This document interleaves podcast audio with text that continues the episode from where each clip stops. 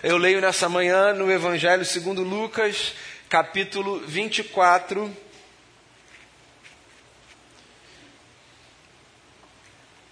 Do verso 36 ao verso 49. Evangelho segundo Lucas, capítulo 24, a partir do verso 36. Diz assim o texto: Enquanto falavam sobre isso, o próprio Jesus apresentou-se entre eles e lhes disse: Paz seja com vocês.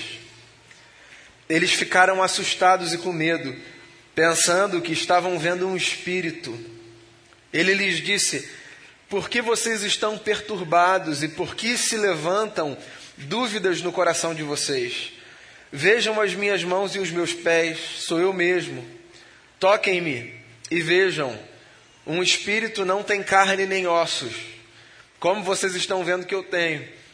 Tendo dito isso, mostrou-lhes as mãos e os pés, e por não crerem ainda, tão cheios estavam de alegria e de espanto, ele lhes perguntou: Vocês têm aqui algo para comer? Deram-lhe um pedaço de peixe assado, e ele o comeu na presença deles. E disse-lhes: Foi isso que eu lhes falei enquanto ainda estava com vocês.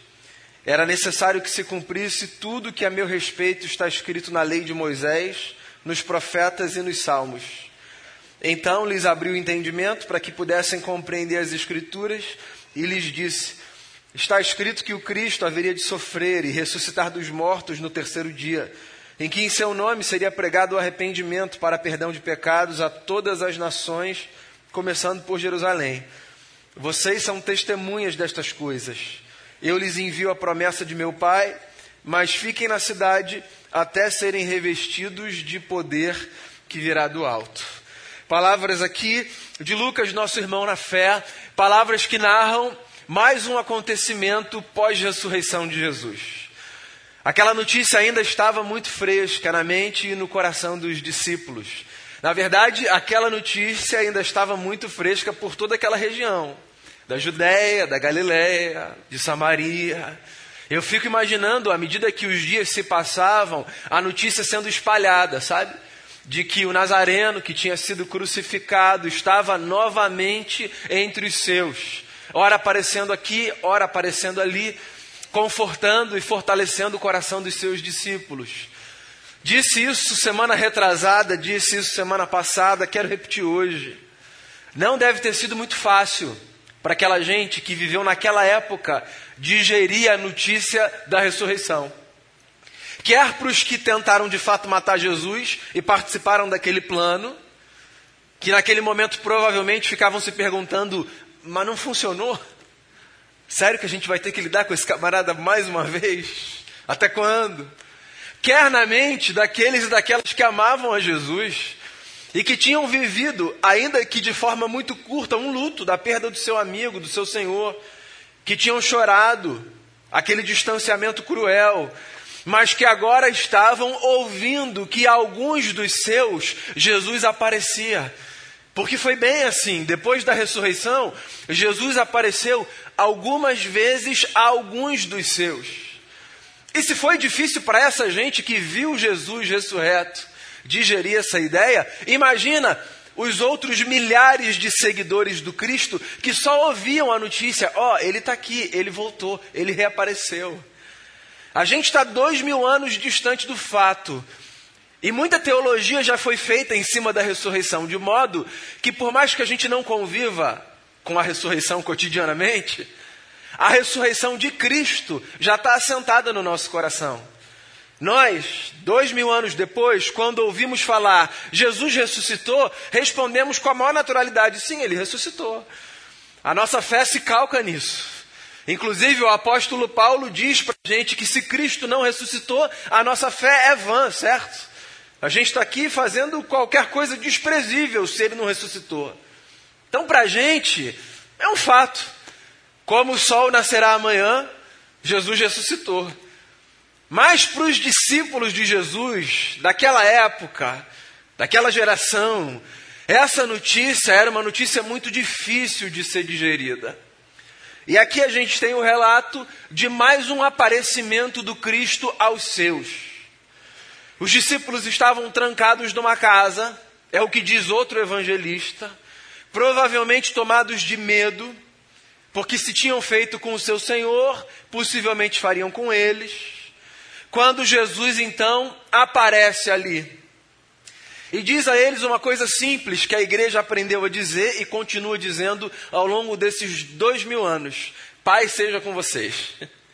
Jesus chega e deseja paz que é um dos desejos mais bonitos que a gente pode oferecer a qualquer pessoa. Sempre vai funcionar. Certo? Há desejos que a gente oferece aos outros que não necessariamente encontram assento no coração. Então, tem coisas que a gente deseja para as pessoas que as pessoas se perguntam de onde vem isso, o que, que essa pessoa está querendo dizer. Há coisas que não batem, há palavras que nos são oferecidas ou que nós oferecemos e que não batem com tanta facilidade, sabe, no coração daquele que ouve, ou da gente, se a gente está no lugar de ouvinte. Mas paz, esse desejo é um desejo que todo mundo tem. E é um desejo também que todo mundo deseja receber. Porque por mais que a sua vida esteja boa, que esteja tudo tranquilo, se disserem a você, ó, tem um pouquinho mais de paz para te oferecer, você não vai querer? E aí Jesus sempre que chegava, chegava dizendo isso: paz sobre vocês, paz, que tudo esteja bem, que vocês estejam equilibrados pelo lado de dentro, que haja harmonia, que as coisas estejam no seu devido lugar. Então essa é uma oração que eu faço, sabe, aqui do meu lugar, enquanto um cristão, enquanto um seguidor de Jesus. Que a gente nunca deixe de se desejar um ao outro paz. Que haja muita outra coisa que a gente possa desejar um ao outro mas que nada substitua esse desejo basilar, necessário e fundamental de que todos nós desfrutemos de paz. Jesus chega e Jesus diz paz sobre vocês. E aí os discípulos, nesse momento, não sabem se riem, se choram, se tocam, se se distanciam.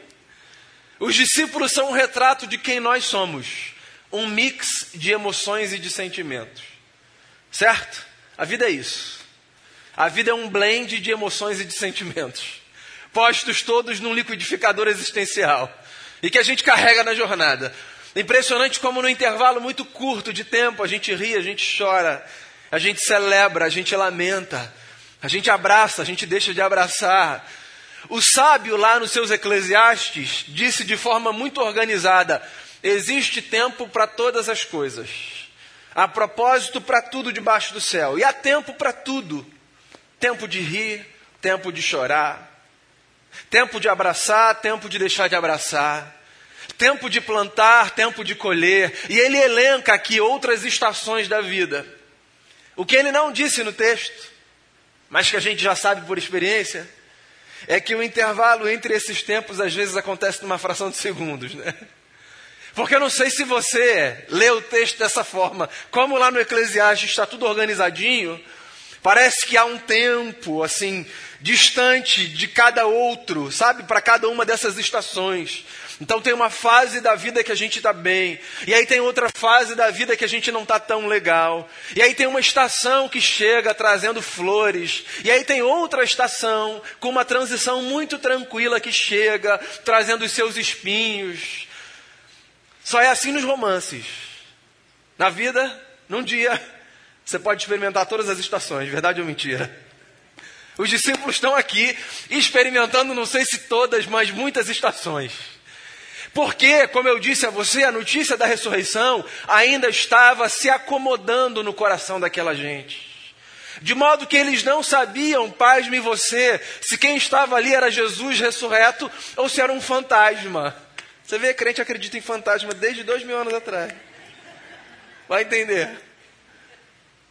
Eles não sabiam se era o Cristo ou se era uma espécie de ente do Cristo ali, um espírito que se fez presente representando o Senhor.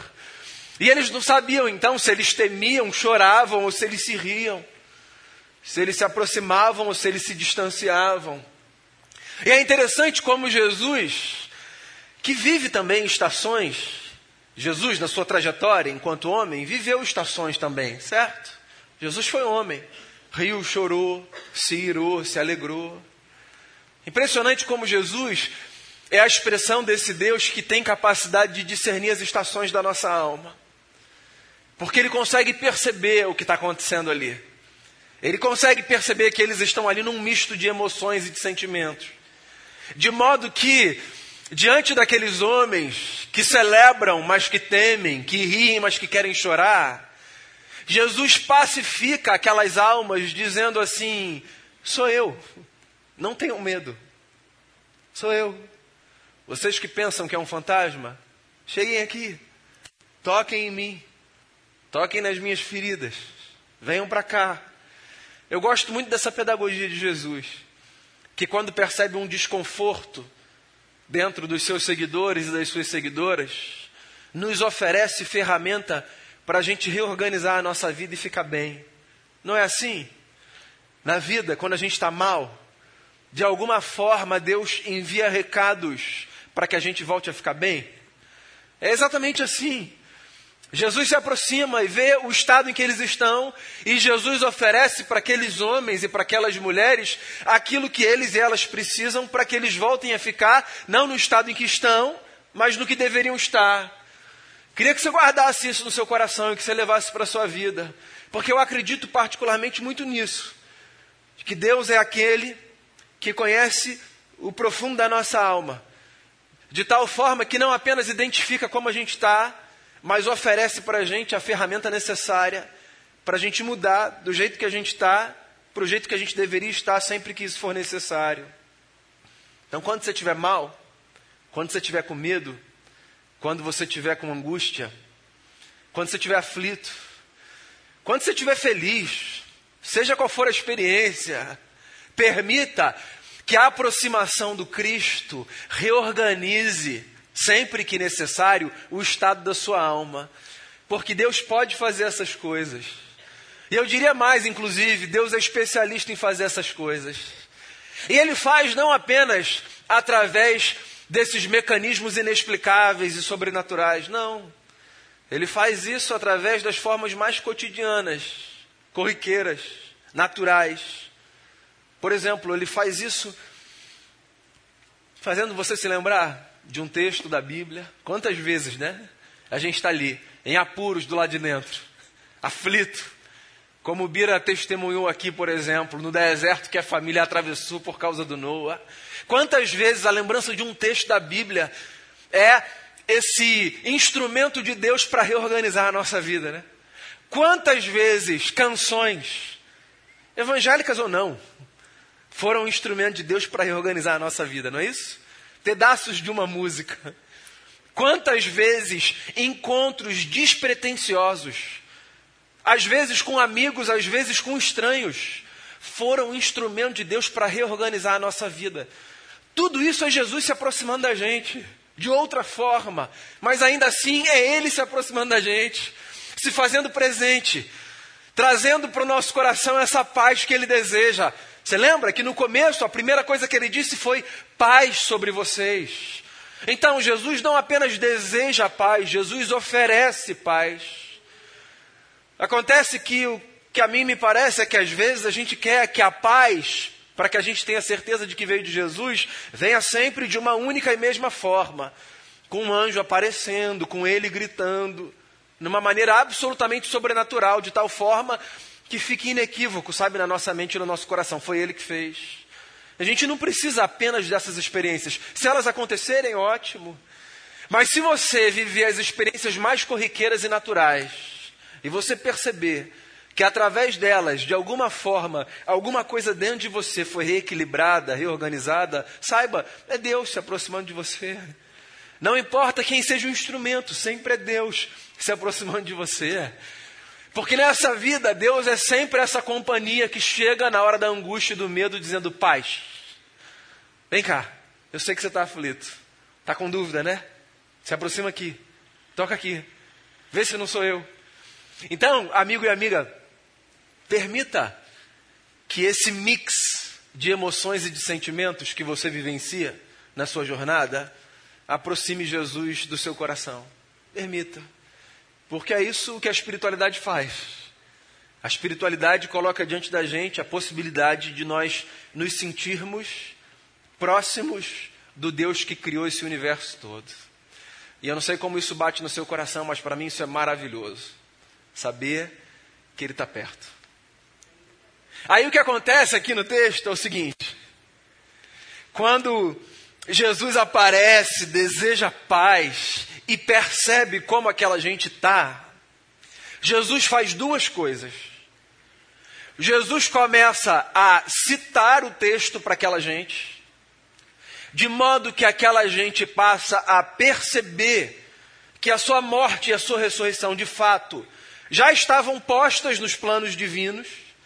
Então Jesus começa a narrar as Escrituras, de modo que os discípulos que estavam amedrontados na casa consigam perceber que era para ser aquilo mesmo. E Jesus faz uma outra coisa. Jesus abre o entendimento daquela gente, para que aquela informação que ele estava oferecendo desça para o coração.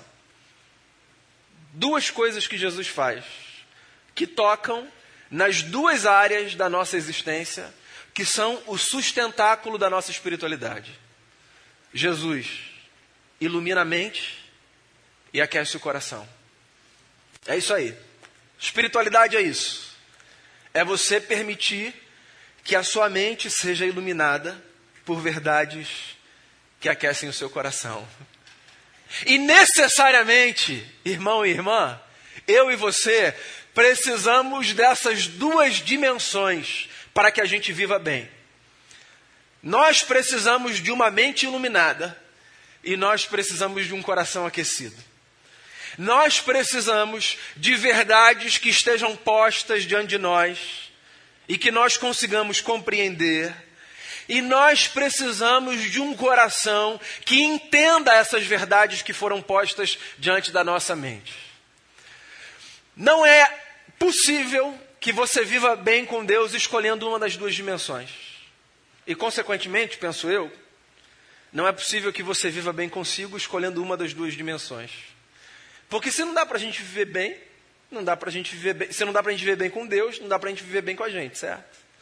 Para a gente viver bem com Deus e com a gente, a gente precisa fortalecer essas duas dimensões existenciais, que são, volto a dizer, pilares da nossa espiritualidade. A gente precisa de uma mente iluminada e a gente precisa de um coração aquecido. O que, que isso significa? Isso significa que na nossa caminhada de fé, para a gente entender o que Deus faz, e nessas aproximações de Jesus que regulam a gente pelo lado de dentro, nós precisamos nos dedicar a duas atividades: a atividade de, de ler, de aprender, de nos informarmos, de discernirmos aqui intelectualmente, e a atividade de permitirmos que aquilo que foi absorvido pela mente desça para o coração. Sem esse casamento, não há boa vida com Deus. E eu volto a dizer: é engraçado como às vezes nós achamos que nós podemos nos fiar a uma das duas dimensões como se ela fosse suficiente para suprir a necessidade da outra. Então, por exemplo, tem, tem gente que acha que viver com Deus consiste em decorar tudo que está escrito na Bíblia. É o sujeito que está aqui, ó, fortalecendo a mente. Ele é uma máquina de versículo. Ele conhece Levítico de ponta a ponta, citando assim, ó, pá. Ele conhece história da igreja, concílios, tratados teológicos, está tudo aqui. Uma memória impressionante, uma capacidade de citar. Você fala despretensiosamente que dia lindo esse, né? Ele fala: os céus proclamam a glória de Deus. Parece que a vida dele é uma gincana bíblica. É isso? Aqui, ó cabeça, pá, refletindo. É impressionante. Mas não sustenta a nossa vida com Deus. Não sustenta a nossa vida com Deus. Tem gente que está num outro lugar. Num outro lugar. O lugar do coração pegando fogo.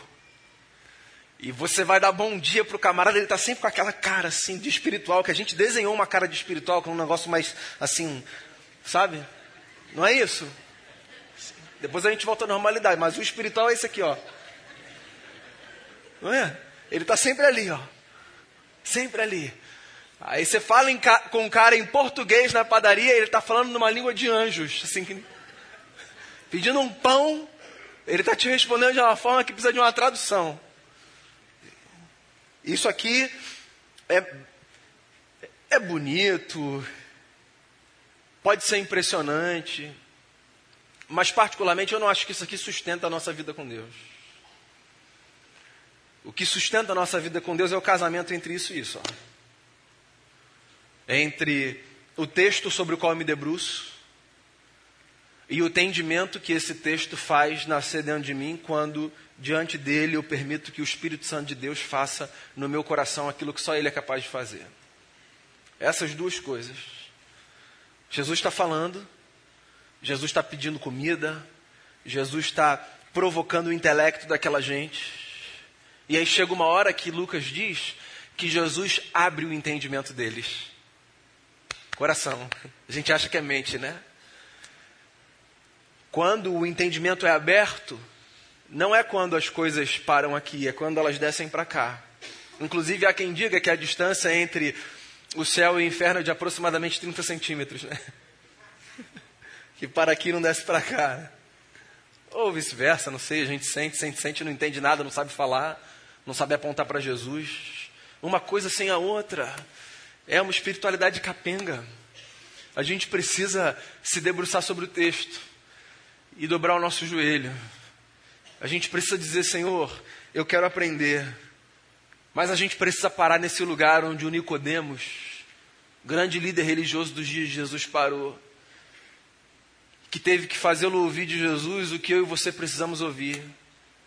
Ou a gente nasce de novo, ou a gente não vai entender absolutamente nada. Porque as coisas do Espírito se discernem no Espírito. Pois então, o que, que eu queria falar a você nessa manhã? Que é um seguidor de Jesus, que é uma seguidora de Jesus.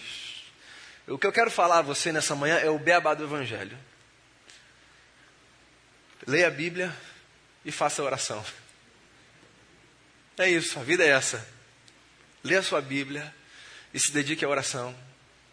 Permita que Jesus, o Cristo ressurreto, se aproxime de você nas suas experiências cotidianas. Tente visualizar Jesus aparecendo no lugar onde você está e dizendo a você assim: ó, Pai seja com você. E sempre que você perceber Jesus se aproximando de você nessas experiências cotidianas, permita que essa proximidade de Jesus faça duas coisas sempre: te faça compreender e te faça entender. Não tem mágica, não tem fórmula. Vir no domingo vai garantir uma semana perfeita, abençoada, blindada? Não. Se batizar na igreja vai fazer com que a sua vida agora dê certo daqui para frente em tudo que você fizer, todos os planos que você traçar, todos os caminhos que você seguir? Não. Não tem a ver com nada disso. Não é um convite para uma jornada de mágica. É o desafio para um mergulho místico no qual cotidianamente a gente tem uma possibilidade de ver Jesus iluminando a nossa mente e aquecendo o nosso coração. Então eu não sei para onde o pêndulo balança mais na sua jornada. Sempre balança mais para um lado. Às vezes, na mesma pessoa, balança mais para o outro. Mas eu queria encorajar você a se lembrar que todos os dias a gente pode viver essa experiência do Cristo ressurreto aparecendo na nossa casa dizendo paz. E aí, agora que a gente já entendeu, a gente pode dizer, como resposta ao paz de Jesus, esse pedido, que pode ser transformado numa oração comunitária. Jesus, já que o Senhor está aqui, faça um favor, ilumine a minha mente para eu entender o que eu precisar entender da perspectiva racional e aqueça o meu coração para que eu possa experimentar nas entranhas da minha vida aquilo que só o Senhor é capaz de me fazer viver. Que a nossa mente seja lúcida e que o nosso coração pegue fogo. Que a gente saiba citar textos. Sempre que necessário, eles são importantes para a vida, hein? Não leva a minha brincadeira tão a sério, não. Eles, são, eles salvam a gente muitas vezes. Que você guarde aqui, ó, o que está aqui. Vai te salvar muitas vezes na vida. Ensine os seus filhos e as suas filhas a lerem o texto, a memorizarem o texto. É isso. Houve uma época em que a gente não tinha isso aqui escrito. A gente, assim, né? O povo. E foi por causa disso aqui, ó, que o que está aqui foi passado adiante por muitas gerações. Leia, aprenda, memorize, mas não pense que isso é suficiente. Mergulhe nesse mar misterioso da graça de um Deus que todos os dias pode aquecer o nosso coração e nos dar experiências maravilhosas. Que a oração seja a porta de entrada para essa vida. Se esse negócio é muito novo para você, e se você está aí se perguntando, mas como é que eu faço esse negócio aqui do, do coração? Porque isso aqui eu já entendi. Fui alfabetizado na escola, então é abrir a Bíblia e ler, né? É. Mas sempre que você abrir a Bíblia para ler, faça antes uma oração que é: Senhor, fala comigo. Porque eu acredito que através desse texto, o Senhor pode falar ao meu coração de uma forma que nenhum outro texto jamais será capaz de falar a minha alma. E que seja assim todo dia da minha vida e da sua vida. O beabá do Evangelho, Bíblia aberta, joelho dobrado, muita oração, sempre debaixo da paz de Jesus, o nosso Senhor. Vamos fazer uma oração? Queria que você colocasse algo aí diante do Senhor. Se você não tem o hábito da oração, talvez o encontro do domingo seja um start para você. Essa provocação aqui minha. Ore aí do seu lugar. Faça uma oração em resposta ao que você ouviu.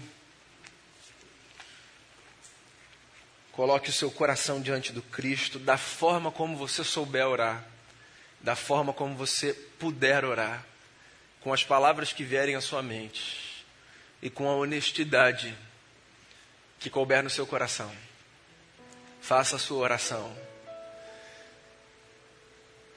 Porque daqui o meu pedido vai ser que Deus ilumine a nossa mente e aqueça o nosso coração.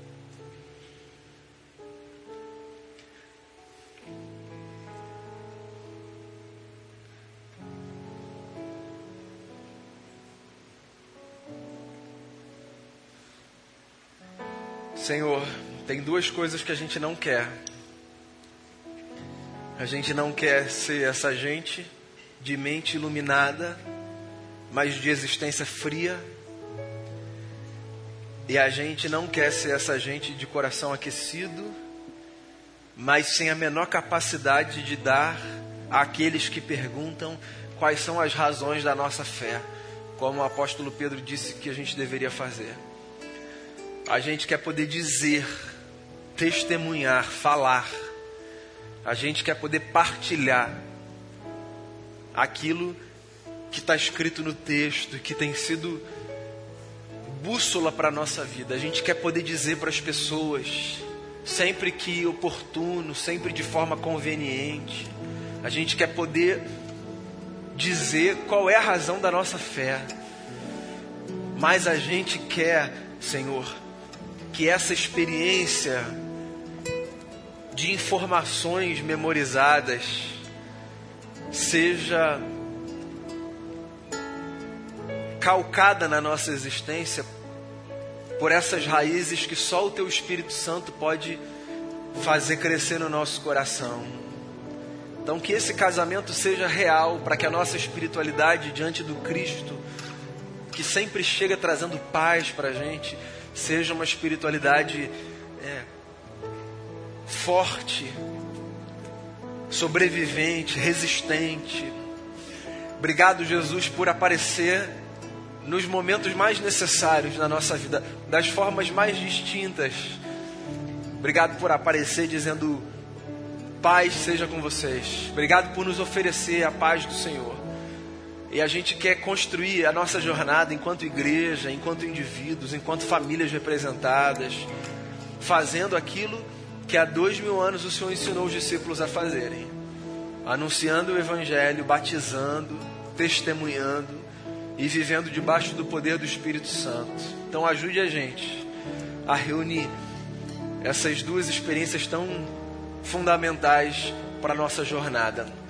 Aqueça o coração de quem está com o coração morno ou frio e ilumina a mente de quem está vivendo debaixo de densas trevas porque a gente quer ser conduzido pelo Senhor na nossa vida. E a gente quer, como resposta, dizer: O Senhor é grandioso, maravilhoso. A gente quer cantar a Ti com a nossa alma, porque essa é a única resposta quando a gente para diante desse Cristo maravilhoso que nos redimiu e que ressuscitou depois de se dar por nós na cruz do Calvário.